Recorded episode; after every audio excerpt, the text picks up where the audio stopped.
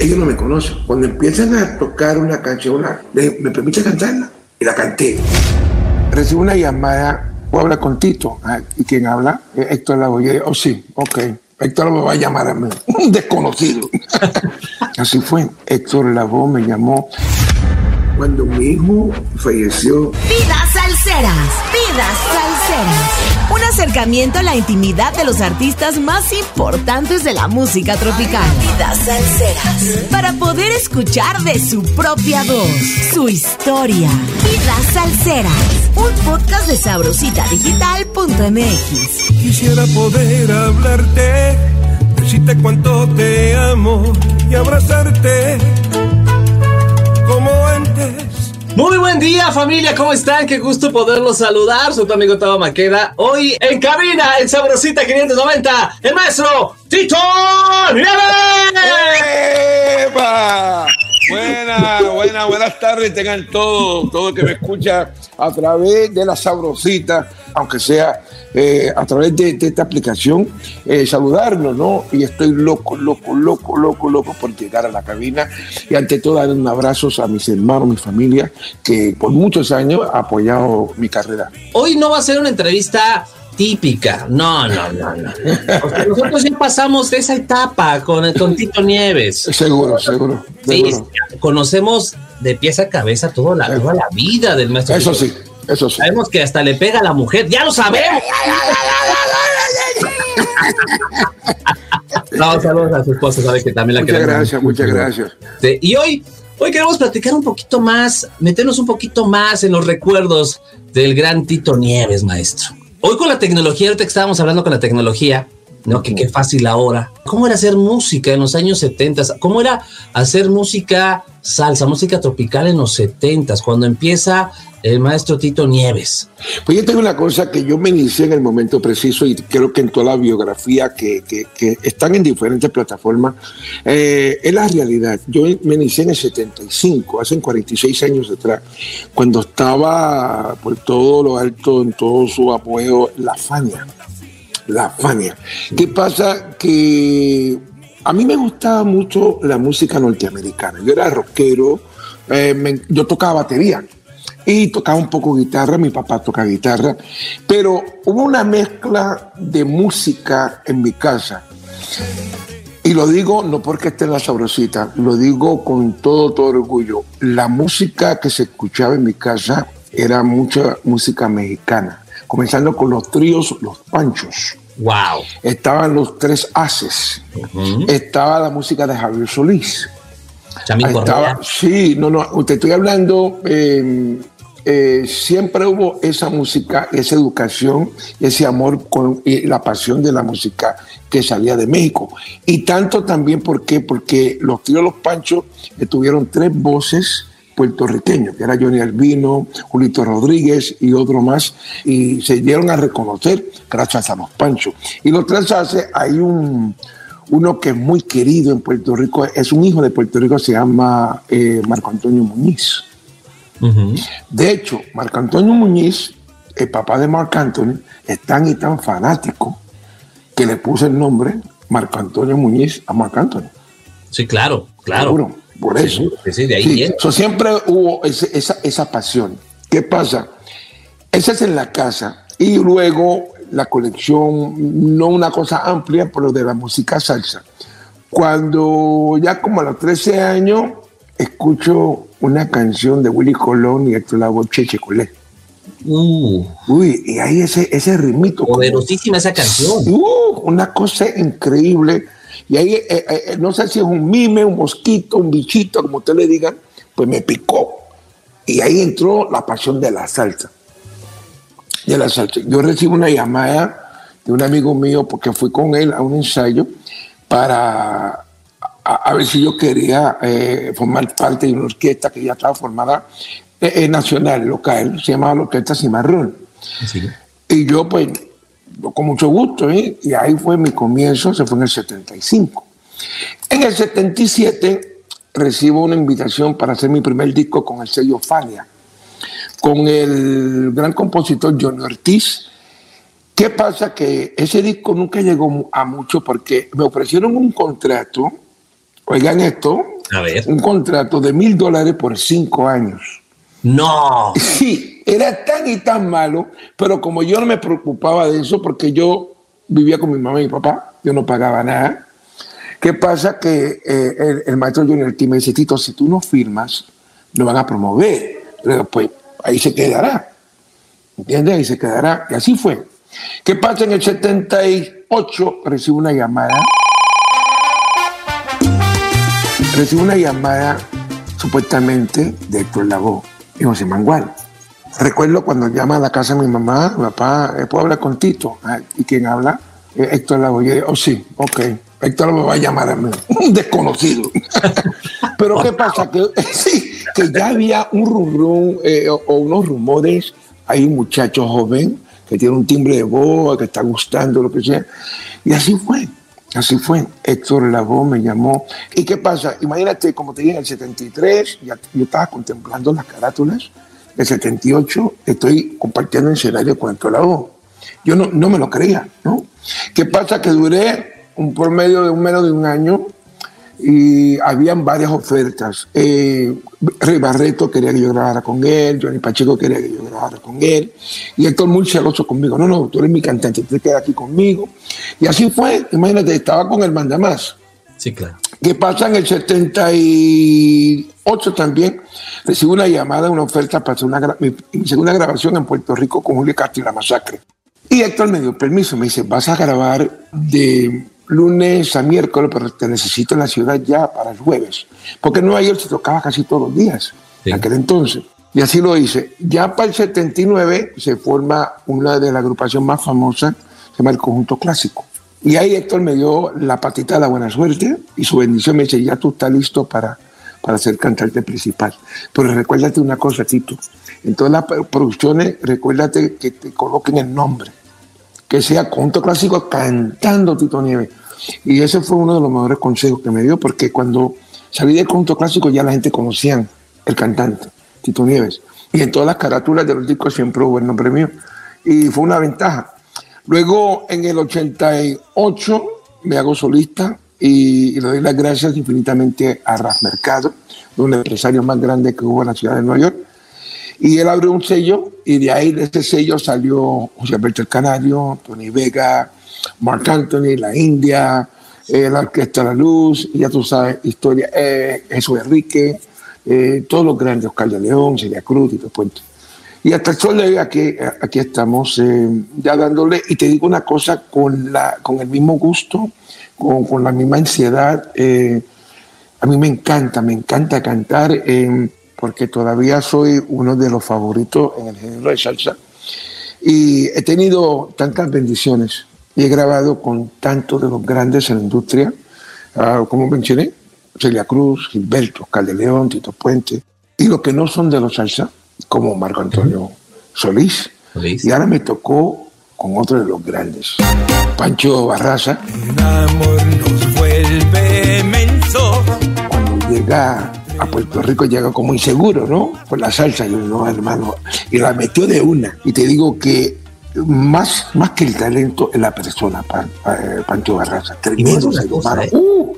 Yo conozco, tengo el placer de conocer a Pancho Barraza. Los que conocemos su historia de Pancho Barraza es una historia de verdad de, de, de, de Hollywood. Empieza en una de las agrupaciones más importantes aquí en México. Sí, sí. Lo recordito. Y empieza, pues lo que, el, el rockstar, el sueño del rockstar, ¿no? Y empieza, y de repente tiene un bache y va para abajo y tiene un golpe de vida muy fuerte, Pancho Barraza, al igual que usted, maestro. Oye, lo mismo, oye, una cosa muy similar. Claro. Muy similar. Cuando yo vengo, te digo la verdad, al principio no lo conocía muy bien, empecé a leer de él y creía que estaba leyendo de mi, de, de mi vida. Una cosa muy similar. Es, es, bien chistoso cómo la vida te va uh. poniendo con gente que ha vivido cosas muy similares. Uh -huh. Y Pancho Barraza es una persona también muy humilde que aprendió uh. sus errores y le trae esta canción que aquí en México y en todos lados uh. es borrachera, o sea, sí, fabricando Mi enemigo sí, siempre está buscando el escuta o el traguito. Pero llega con usted, le presenta esta que ya la había escuchado, obviamente. O sea, el hecho de que Pancho Barraza confiara en Tito Nieves para hacerla de nueva cuenta. Yo me pregunté yo mismo, ¿estás seguro? ¿No hay otro? Mire, cuando me lo dieron, yo me, yo me sentí tan, uh, no, no, no, yo, digo, son bendiciones. Y él me llama y me dice, no, hermano, para mí sería un honor, y yo quiero firmar en Puerto Rico. Oye, mira eso. Y te digo una cosa, no sé, si no han visto el video, entre a la página del canal de YouTube de Pancho Barraza, porque el video está espectacular. Lo felicito. Ahora, yo no esperaba nada menos porque el hombre es perfeccionista. Y tiene un equipo de trabajo increíble. Impresionante, señor Pancho Barraza, que le mandamos un saludo, que seguro nos está viendo. Seguro que sí. Panchito, ahí te mandamos un abrazo. Oiga, maestro, pero a ver, regresando a Tito Nieves. Uh -huh. Yo sé que fue así, codo, codo, brother, brother, hermano, hermano, con Héctor Lavoe. Mm. En, en sus últimos y se ve el agradecimiento que siempre le tuvo. En sus últimos momentos siempre estuvo ahí presente con Héctor Lavoe. Mm. Héctor Lavoe para usted fue, fue un hermano. Sí, un, él, él, él, se considera un, un padrino y, y, un hermano mayor. Y la ventaja que yo tenía que yo vivía a um, cinco minutos de Héctor. Literalmente yo podía caminar hasta la, él, él, vivía en un condominio y yo tuve, tenía la ventaja de, de llegar y, y, buscarle su mandado, platicar con él. Eh, la Puchi, su esposa, sí. cocinaba muy bien también. Uh, y, te digo, Héctor para mí demostró mucho. Por eso yo creo que la película que hizo Mark Anthony y Jennifer López no llegó donde tenía que llegar, porque la gente amaban a Héctor, tanto aún con sus dificultades, pero Héctor Lavoe dejó un legado de música. Porque hay muchos artistas, José José, eh, Pancho, yo, Héctor, sí, hemos tenido nuestras dificultades, pero no somos malas personas. Nadie es perfecto, ¿no? Claro. Pero ¿qué pasa? Que el fanático no, no le gusta que hablen o critiquen su artista. ¿Y qué pasa? Cuando el productor de esa película quiso lucrarse un poco eh, y, y, enfocándose más en lo que es la adicción y no más en la música, ahí fue la caída de esa película. Que no resaltaron el talento que tenía Héctor y, la, y eh, el carisma, el carisma que tenía, que el, conoce usted de pie a pa. La cosa. Y esto digo con mucho respeto ¿no? a, a los productores. De hecho, la hermana de Héctor Lavoe, Priscila, según en una entrevista, ella dijo que Héctor cuando llegó a la ciudad de Nueva York no conocía el vicio, no conocía eso, para nada. Cuando comenzaron la primera escena de la película, está drogado. Y eso está mal. Y está, mal. sí, no, no, no. Hey. Y fíjense que aquí también nos pasa algo muy, muy similar con alguien que yo sé que también admiraba muchísimo y que la vez pasada que, que, se, que platicamos con ustedes todavía estaba con nosotros, y es el señor Vicente Fernández. Uh. Yo aquí le quiero preguntar, ¿alguna vez pudo cantar con Vicente Fernández? Porque admiraba a Tito Nieves. Tú sabes, tú sabes una cosa, Vicente Fernández era un artista que yo miraba como intocable para mí. Eso es una joya, eso es otra cosa. No, eh, ¿Cómo te digo? Eh, más tengo la oportunidad de grabar con Alejandro que Vicente Fernández. Vicente Fernández era, uff, pero es, es, lo mismo cuando conocí a Celia, cuando conocí a Tito Puente, pero como estamos en el mismo género, se hacía un poquito más fácil. Pero no, don Vicente Fernández creo que hoy por hoy es el único artista, según tengo entendido, en un concierto metió 52 canciones. Sí, sí, sí, sí. Eso es, eso es una locura. Eso es una cosa que digo, ahora, que Dios lo tenga en la gloria, es un ejemplo por, por, por seguirlo, no, una cosa increíble. Éramos como dos polos opuestos, yo me moría por conocer. Conocí Juan Gabriel, conocí Juan Gabriel, José José, Miguel lo conocí, eh, Marco Antonio, obviamente, Pacho Barraza. A Alejandro todavía no he tenido el placer de compartir. No hemos visto en una premación, pero de compartir con él, con, eh, platicar con él, no. Eh, eh, el mismo Pepe, Pepe lo conocí también una vez, pero no, de platicar con él no. Ana Gabriel es otra de las grandes. Wow. Me encanta. Uh. Sí, no, no, a mí me encanta, no, no, no, esas voces únicas. Única. Que, que, también era de las consentidas de Juan Gabriel, ¿no? Las canciones. Uh. Que, bueno, ¿qué le digo a usted? La que sí, la que sí vi en persona y me enamoré, Rocío Dulcar. La, la española más mexicana. Oye, yo juraba, yo juraba que era mexicana. Yo la vi mediados de los 80, casi 90, en Puerto Rico. La vi cantando en un hotel llamado el Caribe Hilton, que me colé, me colé por una puerta así, no lo digo. Y dije, ¿quién es esa mujer tan bella? Era guapísima. Uf, Guapísima. No, no, no, no, una cosa increíble. Y ella tiene una cosa, ella, ella tiene una cosa que ella, el traje que se colocaba, el, el, el, el eh, ¿cómo se dice? El micrófono, el alambre del micrófono, era el mismo color. Yo la vi, sí, yo la vi en varias ocasiones de una, en un concierto que dio en la ciudad de Nueva York, llevé a mi mamá para que la viera. Y era una mujer bella, bella, y esa voz única. Una voz, eh, no, impecable. Para mí la tengo también allá. ¿Habrá algún, en algún momento que Tito Nieves diga, ¿por qué no hacerle un homenaje a Vicente Fernández? ¿Por qué? Y cantar las canciones de Vicente Fernández. Tú sabes una cosa, eh, yo hice un disco, yo hice un disco homenaje a salsa, eh, ranchera en salsa. Ranchera. Tiempo de salsa. Que sea feliz, de qué manera te olvido. Pues esas canciones las estoy escuchando desde muy pequeño. Cuando Luis Miguel sale con romance, ya yo me sabía el repertorio. Sí, pues ya estoy escuchando eso desde muy temprano. No sé, tuviera que pensarlo porque lo de Vicente Fernández. Mm. Mucho respeto. Es que también es eso. Muchas veces hay que hacerle un homenaje, pero hay que tenerle respeto. Si no pasa lo que pasó, como lo mencionó con la película de Mark Anthony, que Mark Anthony, te amamos, te queremos, existe tu mejor trabajo, lo sabemos. Oh, no, seguro pero sí se necesita un cierto respeto para poder llegar a hacer un homenaje de ese tamaño. Y no tan solo eso, que recuérdate, él está eh, haciendo la papel de actuación. Sí, claro. Hay un, hay un guion, hay un libreto que hay que seguir. El, que lleva la culpa ahí, el, el, escritor también el productor. Seguro que sí. Yo, yo, yo, yo lo que usted cante, maestro, lo vamos a seguir, pero por supuesto. muchas gracias, muchas gracias. Hay una canción ahora que me causó mucha gracia, lo platicó pero me gustaría que lo compartiera con la gente de Sabrosita. La canción es Señora. La canción fue dedicada a su suegra. Quiero tomar un momento para brindarle, señora, sencillo agradecimiento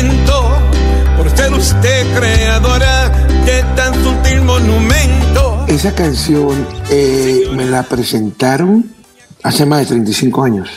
No. Sí. Esa canción la compuso un conguero que tocaba conmigo con el conjunto clásico, que ya está en el, en el Evangelio, eh, se entregó al Señor más de 30 años.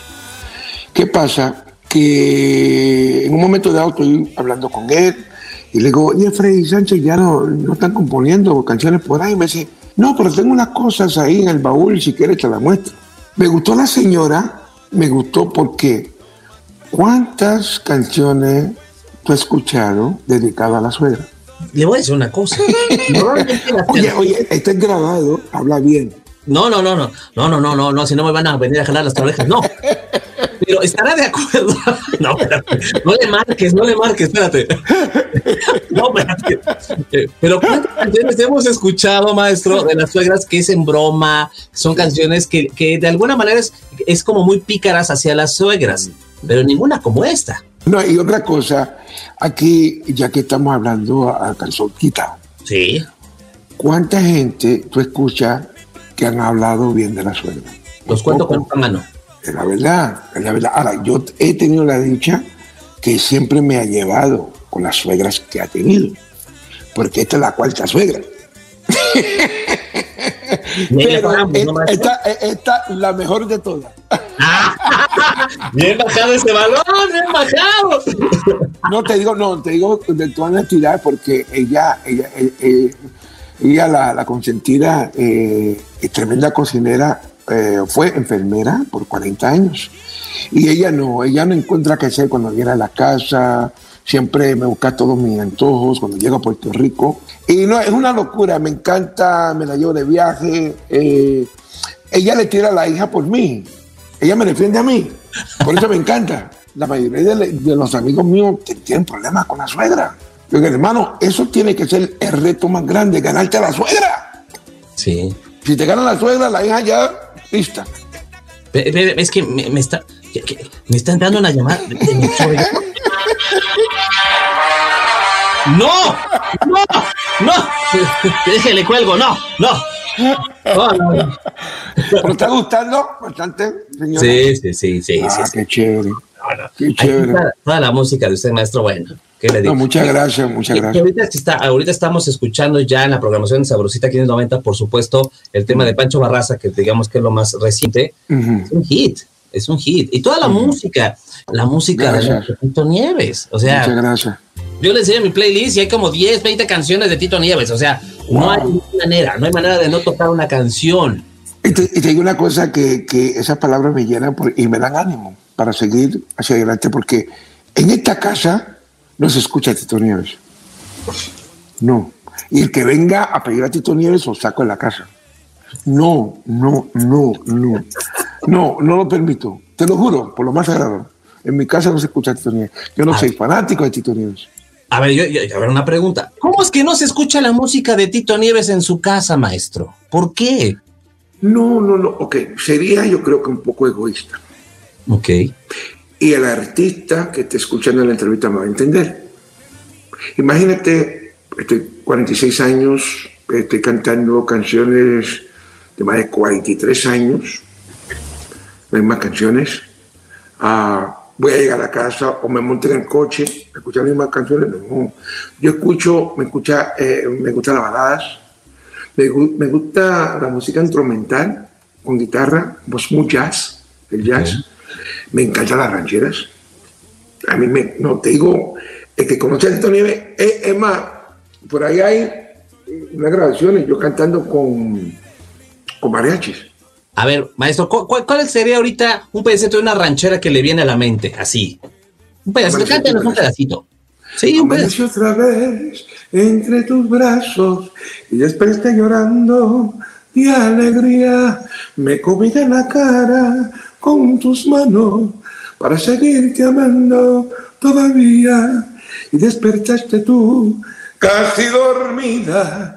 Tú me querías decir no sé qué cosa, pero callé tu boca con mis besos. Y así pasaron muchas, muchas horas. Cuando llegó la noche, apareció la luna, entró por tu ventana. No se ve, pero me puse chinito, nomás me tengo que quitar la camisa. Pero me puse chinito. y ya te digo una cosa, esto es una anécdota que muy poco sabe. A ver. Yo era vecino de Luis Fonsi y Olga Tañón. Ok. ¿Qué pasa? Eh, vivíamos en un sector acá, en, en, Orlando, cuando mi comadre Olga Tañón se gana un Grammy, pues eh, la recibimos en la casa de ella, la recibimos con los mariachis, okay. los mariachis locales. ¿Qué pasa? Ellos no me conocen. Cuando empiezan a tocar una canción, a, amanecer en tu brazo, me permite cantarla. Y la canté. El director de, los mariachi le dice al papá de Fonsi, le dice, oye, ese gordito canta bien. lo mato, lo mato. El papá, el papá de Luis Fonsi le dice, ¿por qué no lo contratan?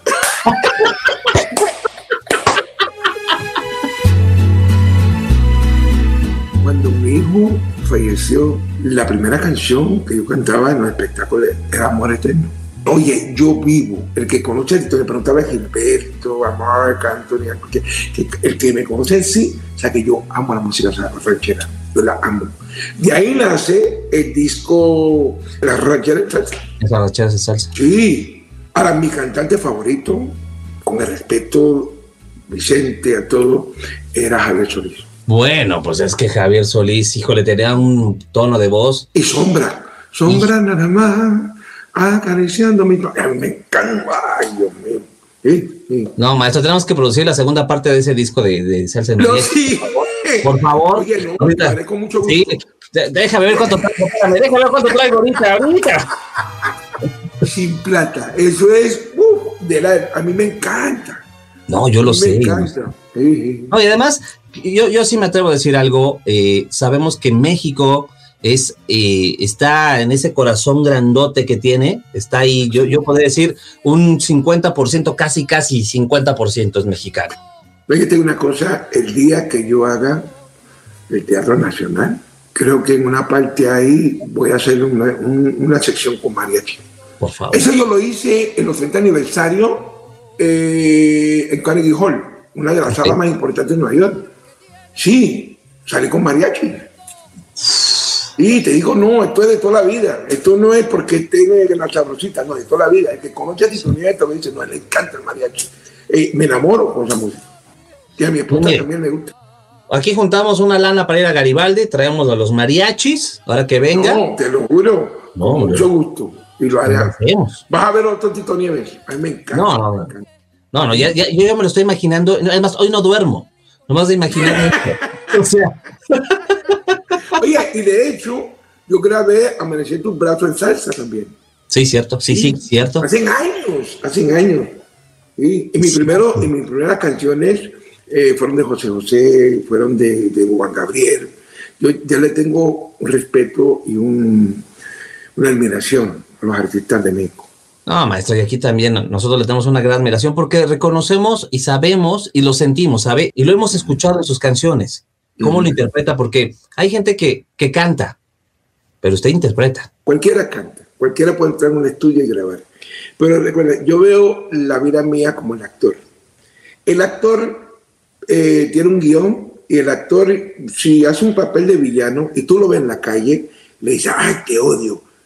Le dice, ¿por qué, hermano? No, porque el, el, el, personaje que hiciste en tanta leche, pues hizo buen trabajo, porque es un personaje. ¿Qué pasa? Nosotros, eh, los artistas, a través de las bocinas, de la sabrosita, la bocina de un carro, la bocina de unos audífonos, tenemos que transmitir tristeza, alegría y todo eso. Si yo llego a tu corazón, mi trabajo está hecho. Ahora, una de las cosas tan importantes que puedo decir, si yo no siento la canción, por más plata que me ofrezca, no la voy a grabar, porque no voy a hacer mi trabajo bien. Y ustedes van a estar de acuerdo. Voy ahora, el día 3 de junio, voy a voy a estar en Veracruz, un concierto masivo. Canto fabricando, el público la canta. Canto de mi enamórate, el público la canta. Canto almohada, el público la canta. El amor bonito, el público la canta. Ustedes, tú puedes tener un desacuerdo, una pelea, un hijo enfermo en la casa, pero tú tienes que entrar a esa cabina y transmitir alegría. ¿Verdad que sí? Sí, totalmente. Yo no tiene un público. Exacto. Pero sí tengo un público. Por eso digo, el respeto y la admiración. Y tanto ustedes, porque yo tuve la dicha en el 2016, 2015, 2016 de hacer una obra en la ciudad de Nueva York. Yo hacía un promedio de ocho espectáculos a la semana. Wow. Oye, ahí fue que yo dije, me quité el sombrero a todos los actores, especialmente a la gente que hacen obras. Eso es trabajar. trabajar y tiene que transmitir eh, eh, eh, lo que se llama esas emociones. ¿sabes? Porque hay gente que cree, se, se, inician en la música porque quieren la lana, el lujo, el carro, la casa. Eso no es. Eso no es. Porque me puede dar todos los millones del mundo me dice, Tito, te voy a quitar la voz. Yo te voy a decir que no. Sí, claro. En la vida. Ojo, no. No. Pero todavía tengo voz, todavía tengo eh, gente que me solicitan, eh, el público, que son, eh, porque uno dice 46 años, 50 años, 60 años la música, el recodo. ¿Recodo ya cuántos años? No, bueno, Recodo empezó primero como, como una banda instrumental. Sí. Se fue de los pioneros. ¿Qué? ¿Todavía se solicitar? Sí, claro. Oye, sí, no, porque la gente mira el número, pero no ve el esfuerzo que se toma. El esfuerzo que se toma. Todavía. Es una cosa que hay que respetar y admirar. Que normalmente nosotros como público decimos, ah, nomás se paran y cantan, pero como usted dice, no ven todo lo que hay atrás de un escenario. La gente que, que, que tenemos el placer de, de repente estar atrás de un escenario y vemos el movimiento, todo lo que involucra, todo lo que tiene un artista atrás en el escenario, toda la gente que tiene a su cargo, ¿no? Que dependen de un sueldo de, de, de, de que al final, ¿no? Es, es por usted también. Híjole, nosotros sabemos la responsabilidad que tiene mantener una agrupación o un, un cantante, ¿no? Y es impresionante, es impresionante. La gente no lo sabe, no tiene idea. Y como tú dices, mantenerlo hasta ahorita, híjole. híjole. No, es, es, difícil, no, durante la pandemia, oye, te digo que los últimos que salieron a trabajar fueron nosotros, los artistas. Porque ¿qué? es injusto que un empresario tenga que, eh, que gastar, eh, obviamente, en producción, lo que le toca al artista, y después pueda meter 25%. Un concierto, no le va a dar. No, claro. Jamás. Jamás. No le va a dar. Por eso que ahora casi todos los conciertos que se están dando se llenan a capacidad. Porque la gente está desesperada. Sí, no. O sea, y, eh, eran casi dos años sin un espectáculo. Hay algo que yo sí le voy a agradecer mucho a Tito Nieves, es que yo creo que de chiquito Tito Nieves era de los que no lo podías tener sentado. Porque a pesar de la pandemia, Tito Nieves fue de los que más trabajó en la pandemia. Sí.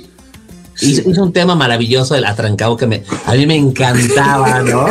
Es que sí, es que estamos todos atrancados aquí. y Estuvo colaborando con muchos artistas. O sea, no se sabe estar quieto, Tito Nieves.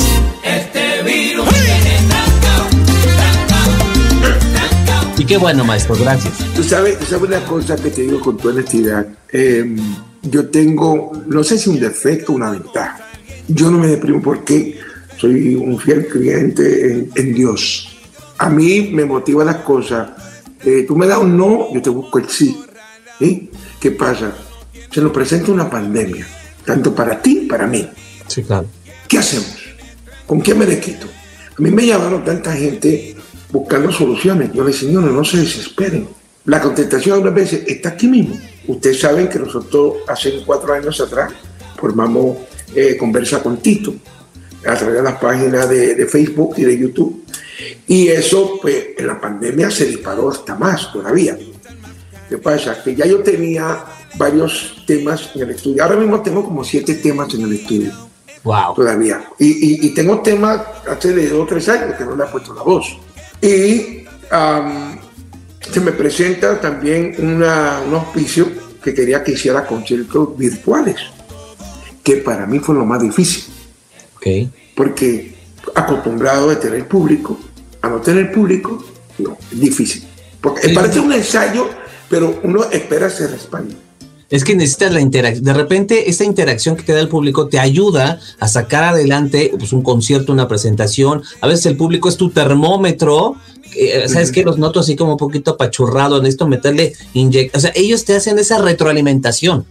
No, imagínate, y, y esto lo digo con toda eh, sinceridad, el público es el alimento de nosotros. Yo lancé, creo que fueron seis temas.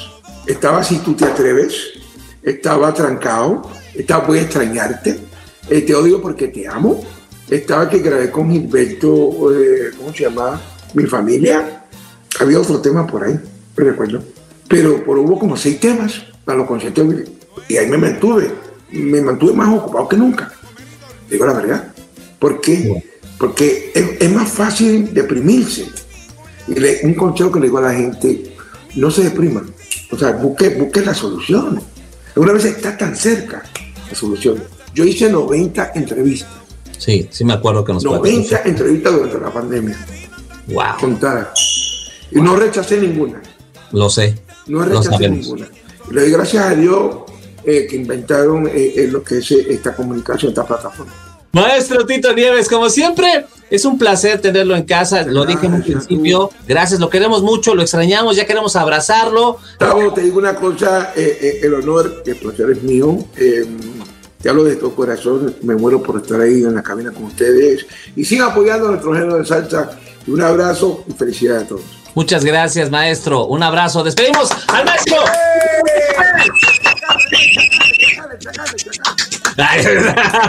Gracias, maestro. Un abrazo.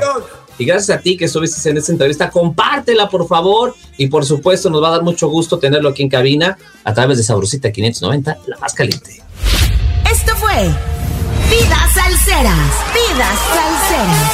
Un acercamiento a la intimidad de los artistas más importantes de la música tropical. Vidas Salseras. Para poder escuchar de su propia voz, su historia. Vidas Salseras. Un podcast de sabrositadigital.mx.